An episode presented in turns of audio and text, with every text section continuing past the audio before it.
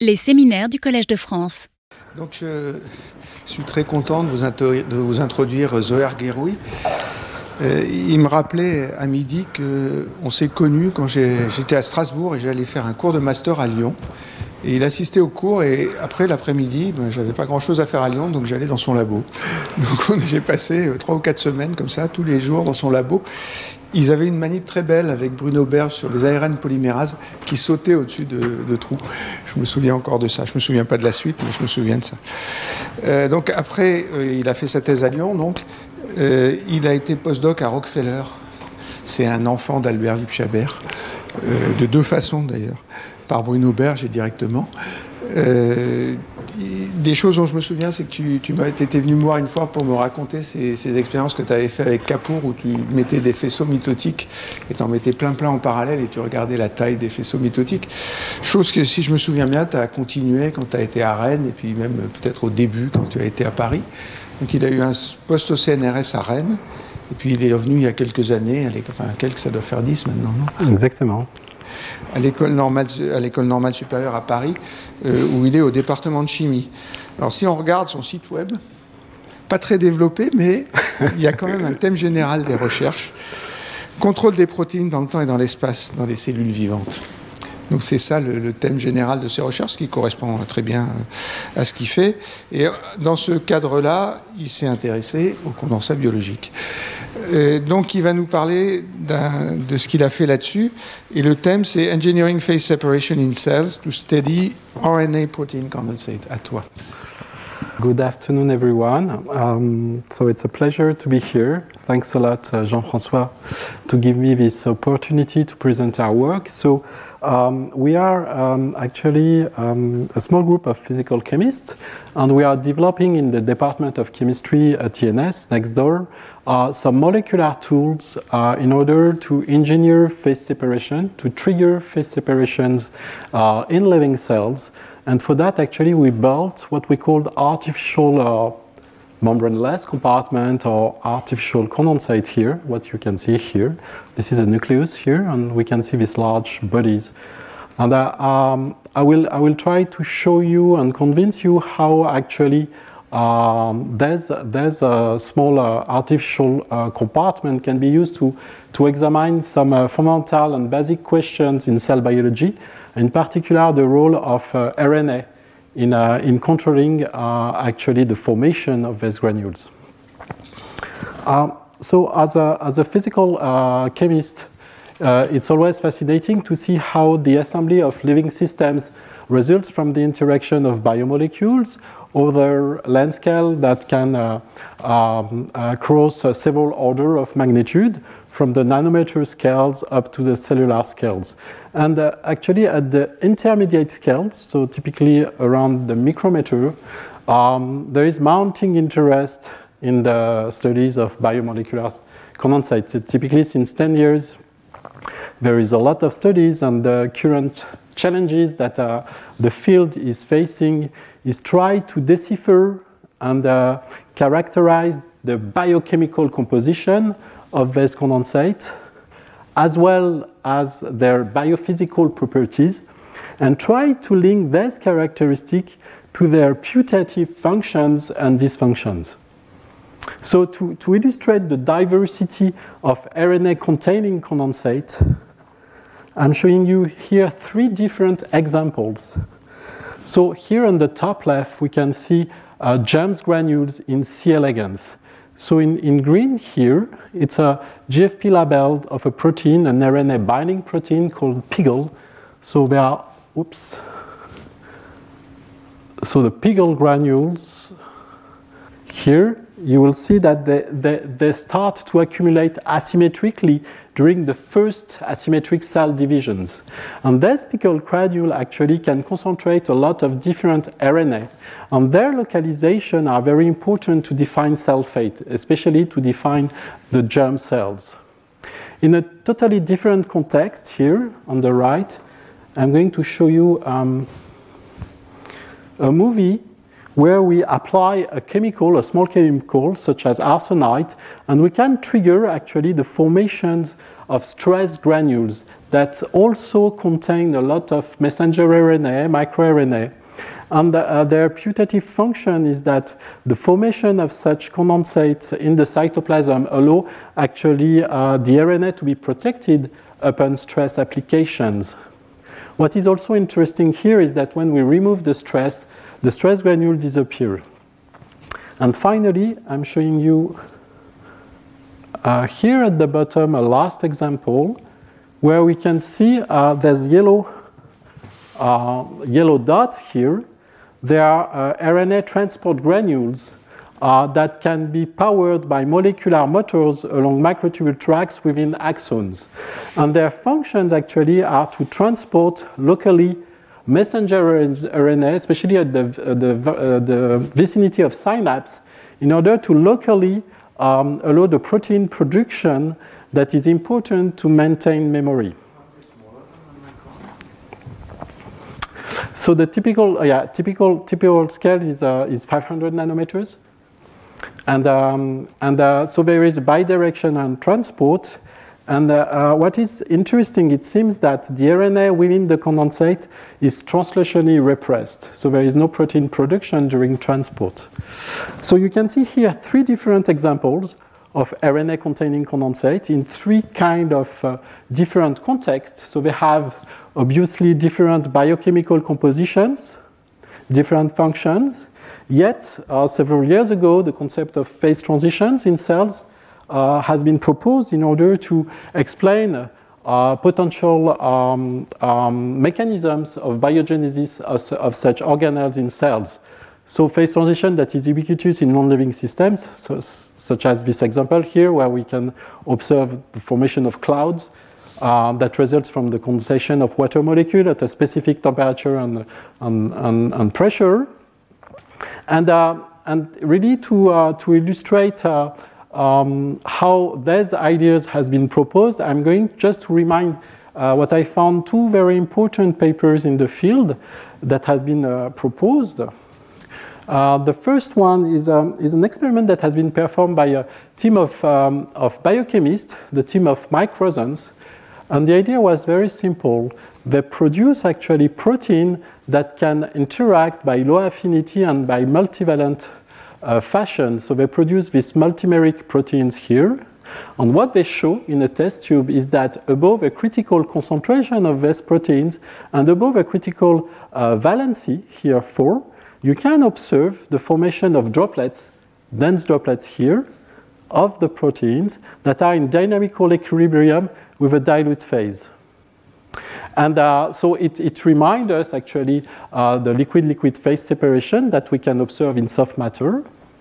And the, the second example I would like to, to remind you is this uh, landmark studies from Clifford Brangwynne in Tony Hyman lab. And here I show you a movie where we apply a shear stress, some force, on the piggle granules, so the germ granule I introduced previously.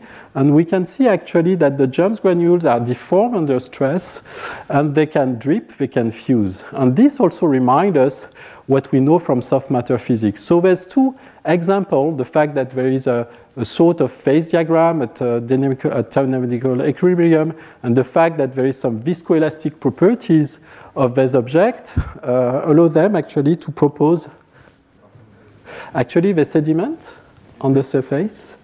And this may preclude uh, coalescence, uh, and you can observe some Ostwald ripening actually. It's unclear, it has not been described here. In the, yeah, exactly. But indeed, uh, this, this, this, example, this example actually uh, that has been performed here has been reproduced in a lot of different systems. And in some systems, uh, there is um, some case where there is this macroscopic demixing.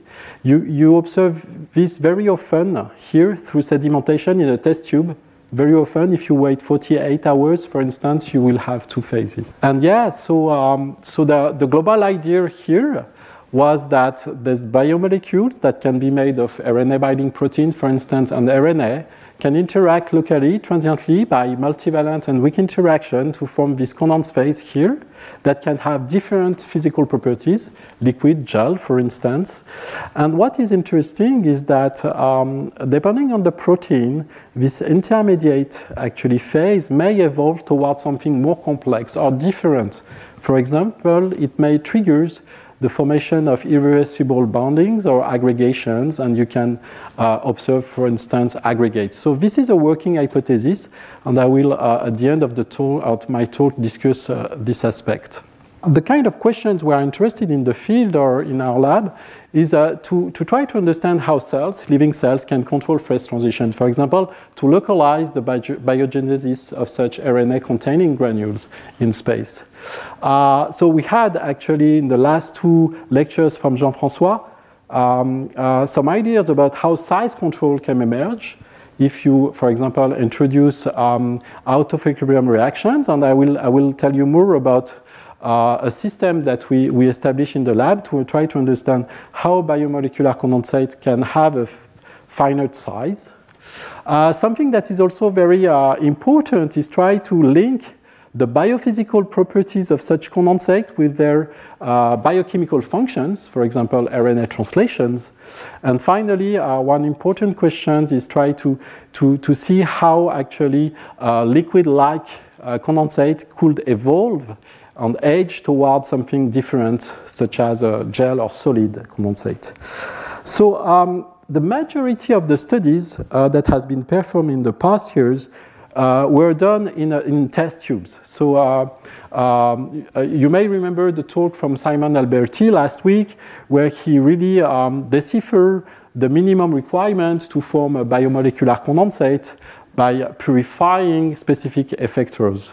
So uh, this, uh, these studies actually are very helpful to, to really map the phase diagram and to, to find uh, the, the minimum requirements, uh, yet they lack actually the complexity of working within, within cells. For instance, the, the, um, the fact that you will have uh, promiscuity of interactions, molecular crowdings, or the fact that the cellular interior can display some heterogeneity, such as the presence of cytoskeleton fibers.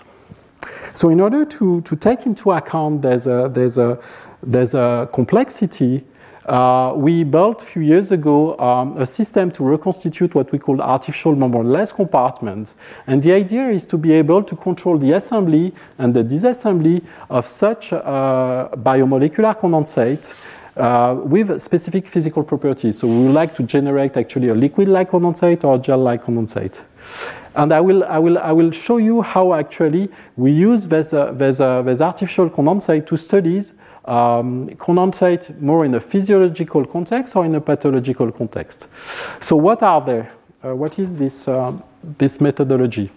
So a few years ago, actually, we, we, we start in the lab the design of protein scaffold that actually recapitulate the, the principle that was highlighted by Mike Rosen. So we need to have a multivalent scaffold protein uh, that display multivalent interaction, and we try to design actually multivalent protein that can interact with low affinity. So the idea is to use uh, 24 mer. So we use the ferritin core that, that has self-organized into a nanocage, and we fuse to each of the monomer the mutant of FKBP protein. So this FKBP protein can undergo homodimerization with a typical dis dissociation constant of micromolar. So it's, the interaction is very weak.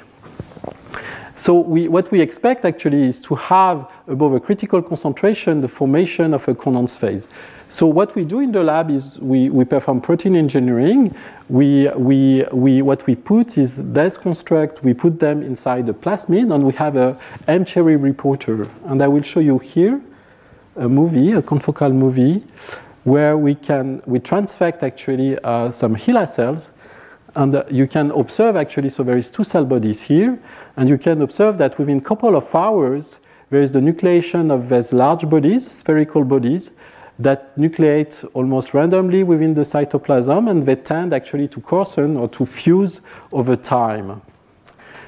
Uh, what is interesting with this approach actually is that we have a chemical in the lab that is a binding competitor of the homodimerization domain here. So if, you, if we add these small chemicals, we can uh, actually uh, preclude here the interactions.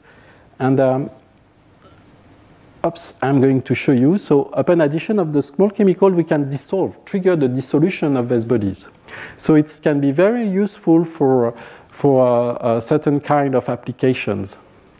So uh, uh, I'm going to just to summarize here the kind of uh, biophysical characterization that we made with these systems uh, and that show that indeed our artificial compartment recapitulate um, some features of the first order phase transitions and liquid-like behavior. First, we find that indeed we need to reach a critical concentration of protein within the cytosol to nucleate the condensate.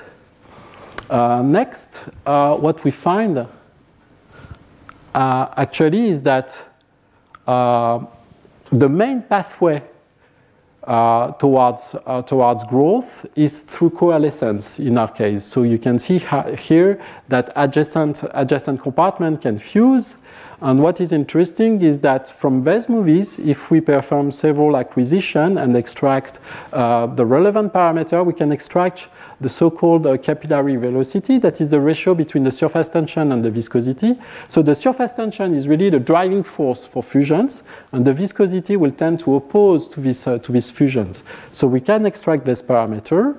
We also perform uh, what we call fluorescence recovery after photobleaching. So, and we show that um, the dense uh, protein within the condensate can, can uh, uh, dynamically exchange with the dilute phase here. So there is some dynamic turnover. Uh, using the electron micrograph uh, microscopy, we can actually verify that there is no membrane around our condensate here. And we can also perform some immunostaining of natural occurring uh, condensate in the cytosol, such as the P-bodies or stress granule, and we, we find that they do not interact non-specifically. Um, so here we were very happy because we were able to reproduce uh, the general features of what we uh, expect to be a phase-separated condensate in, in living cells. But we wanted after to, um, to functionalize these granules in order to answer to some important questions.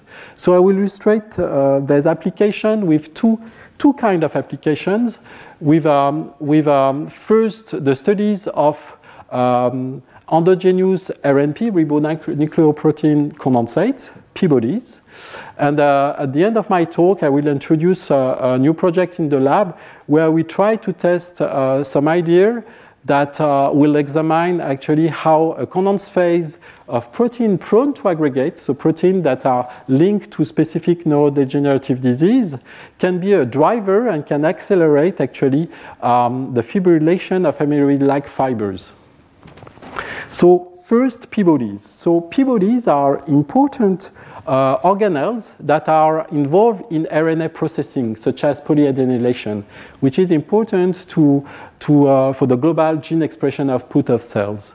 And one striking effect, actually, was striking observation here of, uh, of P-bodies in red here, so it's an observation of Roy Parker, is that indeed the P-bodies are almost monodisperse and have a small size.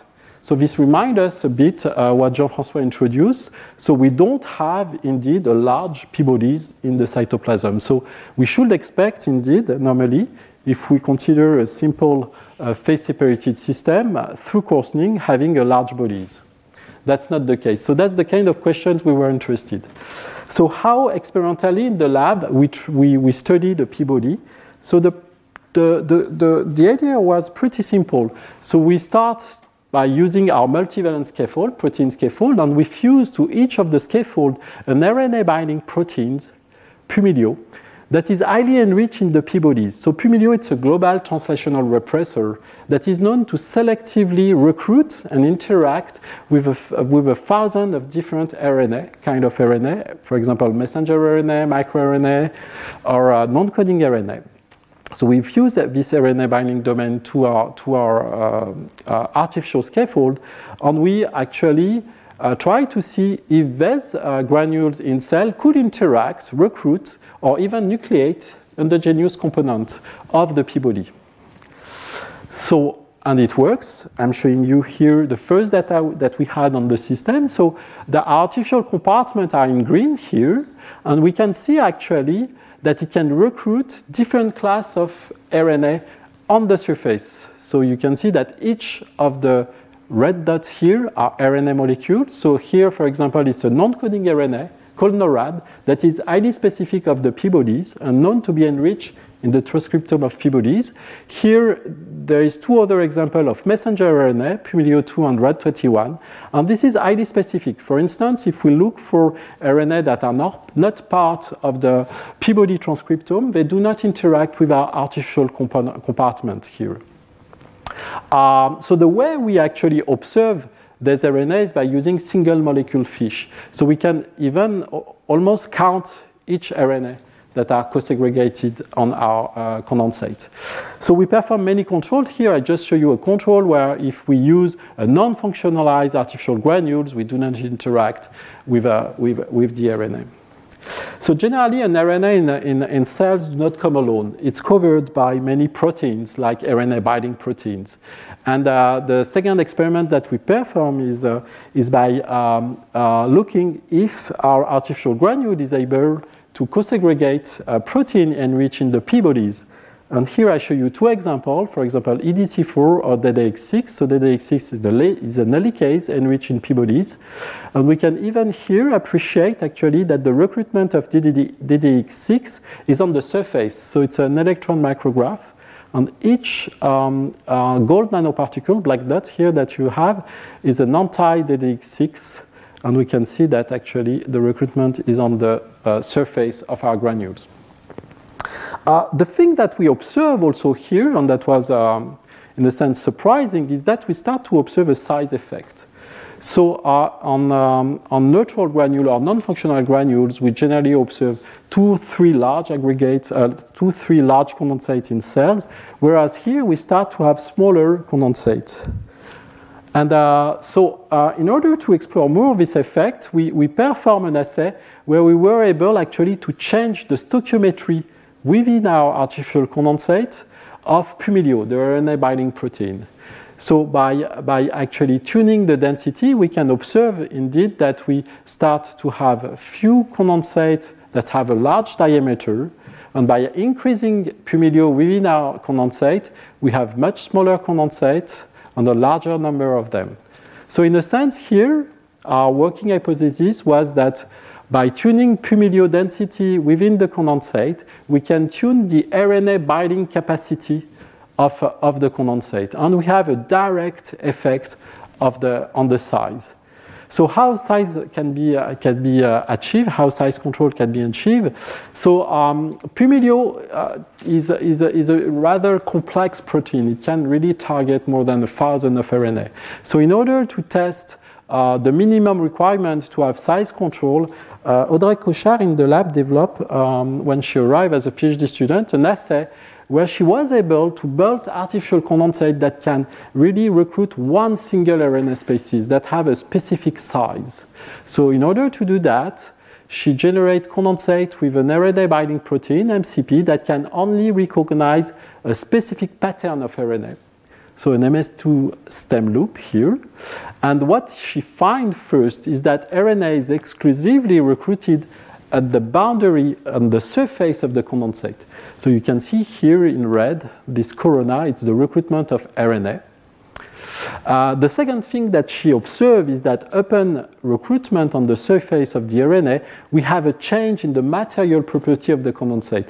The condensate that display liquid-like behavior will now actually undergo uh, towards a liquid to more gel-like behavior. So there is a change in viscosity of the condensate. Uh, the thing also that was very interesting with this assay is that using single molecule FISH, you can really count the number of RNA per condensate. So you can have actually a very efficient way to link the RNA surface density as a function of the condensate size. So it's pretty unique, and this is something that is not accessible with endogenous condensate. And uh, I will not enter into details, I will just show you three uh, pictures here uh, that shows that at low RNA density, we have large condensate, but when we have an increased RNA density on the surface of the condensate, we have smaller size. So in a sense, the size and the number of the condensate scales with the RNA surface density. So uh, in order to interpret these results, we, we propose a very simple model where we show that at a low surface RNA density, the coarsening is rather uh, standard. So we, we have growth of the condensed phase as uh, by subunit additions or by fusions and relaxations. Whereas at high surface density, so we have a change in the viscoelastic properties, but also we may actually preclude or reduce subunit additions. But RNA on the surface can actually act as a sort of uh, physical barrier that introduces steric hindrance and that actually um, impede um, relaxations. So that's a, that's a very simple model. So it's a passive system. It's not an out, out of equilibrium system in a sense, like Jean-François uh, told us.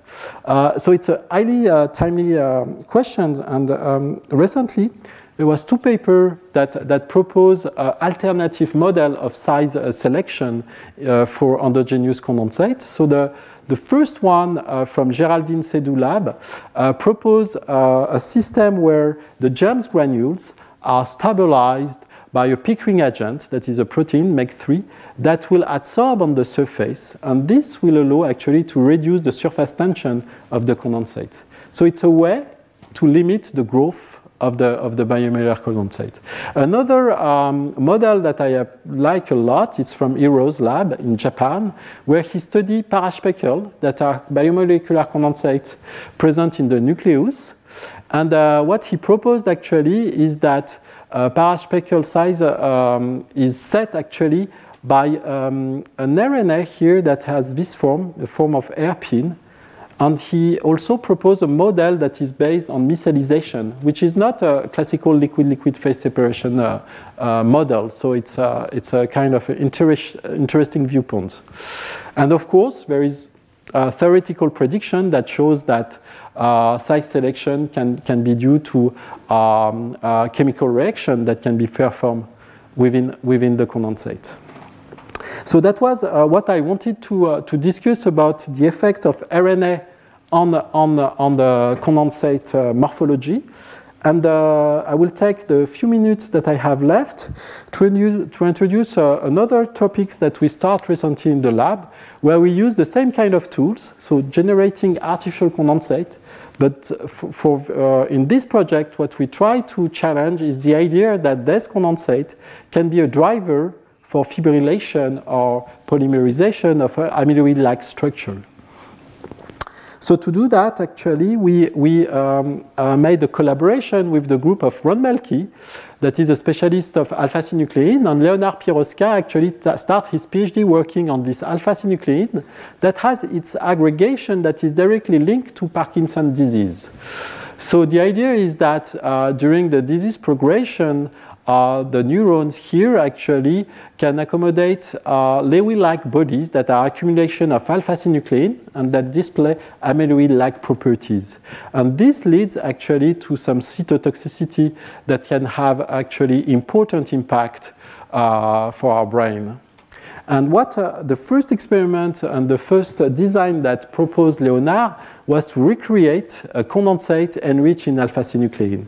So he adapted the system I introduced earlier, and I am going to show you uh, the main results. Um, so here we can see a HeLa cells, and the alpha-syn is GFP labeled, and you will see that in that case we observe indeed the formation of condensate enriched in, uh, in, um, in alpha-synuclein, and that display the classical morphology some spherical uh, condensate that appear within the cell cycle, within the, the cell space.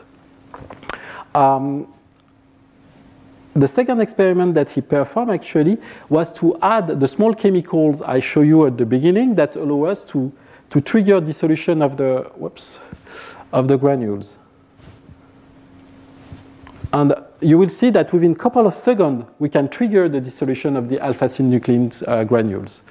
Finally, he performed some fluorescence recovery after photobleaching, and we observed that the majority of the alpha-synuclein within the condensate actually are dynamically exchanged, And actually, this um, suggests that our alpha-synuclein condensate uh, display liquid-like behavior, which might be counterintuitive with the idea that alpha-syn normally triggers fibrillations and forms some uh, amyloid-like structure.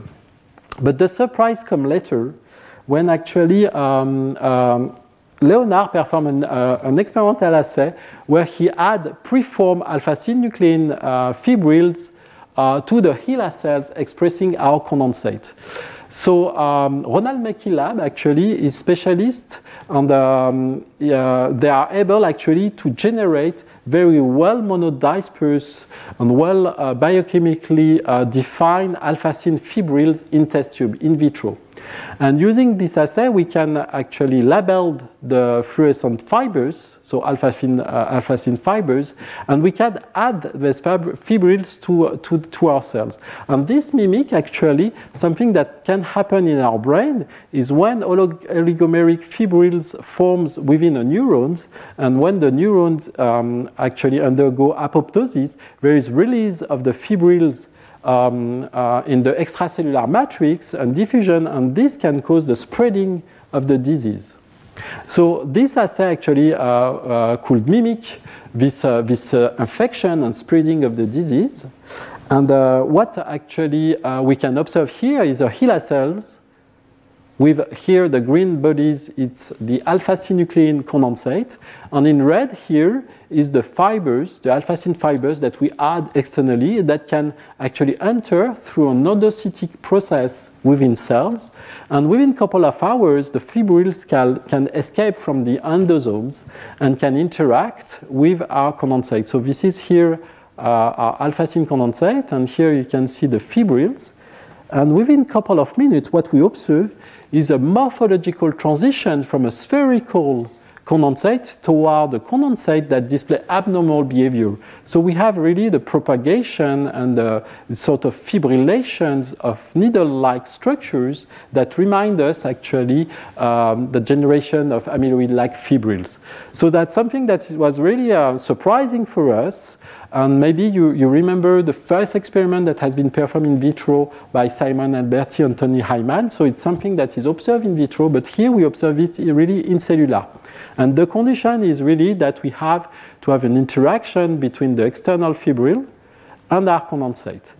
So the, our working hypothesis is that upon interaction of the amyloid fibril with our condensate, we have a, a morphological transition that actually is concomitant with a transition from a liquid to a solid-like um, uh, behavior.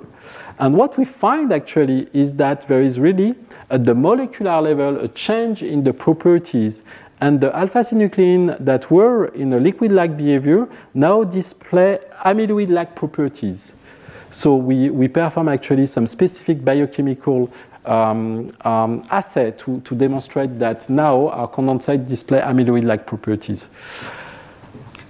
So um, in summary, I would like to now to sum up a bit. Uh, I hope I convince you that uh, we can use these molecular tools and these artificial condensate to study really basic uh, cell bio biology questions, such as the impact of RNA on the morpho morphology of condensate, and that actually it can be a very interesting platform to study the formation of pathogenic condensate, such as amyloid-like ones. So as a perspective, I just wanted to show you um, two movies. Uh, it will be very short. Two movies where uh, we extend the use of artificial condensate to study their interplay with cytoskeleton fibers. So very often, endogenous component can, uh, endogenous condensate can interact with cytoskeleton like uh, uh, meshwork. And here, uh, Pauline and Audrey, what they perform is they, they, they um, functionalize our condensate with molecular motors. So on the on the left here, you can see actually the formation of condensate at the vicinity of the cell membrane, and the condensate are function, functionalized with kinesin-like motors. And we have, uh, actually, we, we, we, we observe that the uh, active transport trigger the localized nucleation of the condensate here. In this example, what they did actually is that they uh, functionalized the condensate with dynein-like motors. And in that case, we observe on a single condensate that generally form the vicinity of the centrosomes. So now we are using this system in order to study, for instance, the role of RNA localization in protein productions. And my last slide actually is to acknowledge the people of the, that perform the work. So Audrey Cochard uh, performed the studies that allow us to link um, um, the, the RNA surface density with the morphology uh, of our condensate. Leonard Piroska developed the assay to study uh, the role of alpha synuclein and fibers in order to trigger amyloid-like structures. Uh, Marina and Sunichi uh, actually were the two postdocs that developed a few years ago the, the artificial condensate system to study the P-bodies, and of course our colleagues and collaborators. So Dominique Weil, so she's, um, she's working on P-bodies, and uh, she knows a lot about RNA condens uh, containing uh, condensate, and we, we, we work together to, uh, to, uh, to study um, um, the role of Pumilio uh, in, um, in, uh, in the P-body system, and Ronald Melki, that is a specialist of protein prone to aggregate, uh, and she, she, uh, he, he actually helped us a lot uh, in the project based on alpha synuclein. Thank you very much for your attention. Retrouvez tous les contenus du Collège de France sur www.college-de-france.fr.